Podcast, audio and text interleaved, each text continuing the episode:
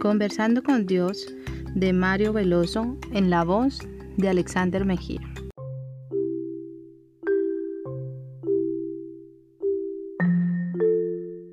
¿Cómo alcanzar la perfección?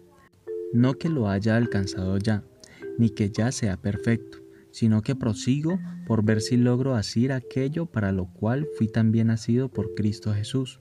Hermanos, yo mismo no pretendo haberlo ya alcanzado, pero una cosa hago, olvidando ciertamente lo que queda atrás y extendiéndome a lo que está delante, prosigo a la meta, al premio del supremo llamamiento de Dios en Cristo Jesús. Así que todos los que somos perfectos, esto mismo sintamos. Filipenses capítulo 3 versículo 12 al 15. Aunque Pablo no escribe de manera simple, sus conceptos son tremendamente claros. Aquí describe el proceso de la perfección con la metáfora de un camino. El camino subyace todo el párrafo. No podría haber elegido metáfora mejor. El camino describe la perfección como proceso de modo magistral. Tiene un punto de llegada y muchos puntos previos que deben ser recorridos antes de alcanzarla. Pero el camino son todos esos puntos sin excluir ninguno.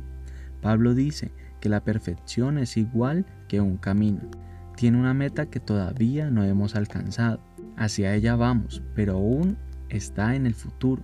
La perfección como meta todavía no se ha hecho realidad en mi vida, ni en la vida de ningún cristiano, pero la meta solo es el camino. Mucho más camino es todo lo que antecede a la llegada. Hay mucha perfección en nuestra vida que generalmente no se considera como tal. Todo el camino que cada día caminamos es parte de la perfección. Mientras estemos en el camino, estamos en la perfección. Somos perfectos aunque todavía no hayamos llegado a la meta. Al pensar en el camino cristiano, lo primero que viene a la mente es la conducta moral. Está incluida, por supuesto.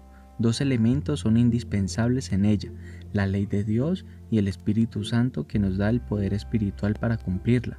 Si vivimos por el Espíritu, andamos también en el Espíritu, dice Pablo en Gálatas capítulo 5 versículo 25. Pero el camino de la perfección abarca mucho más que la conducta, incluye a la persona entera.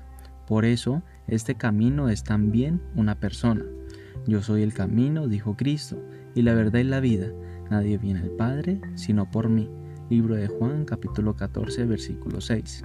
Todo el tiempo que estemos en Cristo somos perfectos. La perfección en Cristo no es un estado moral de impecabilidad, es una acción de permanecer en el camino y proseguir. Prosigo, decía Pablo, olvidando ciertamente lo que queda atrás y extendiéndome a lo que está delante. Prosigo a la meta, al premio del supremo llamamiento de Dios en Cristo Jesús.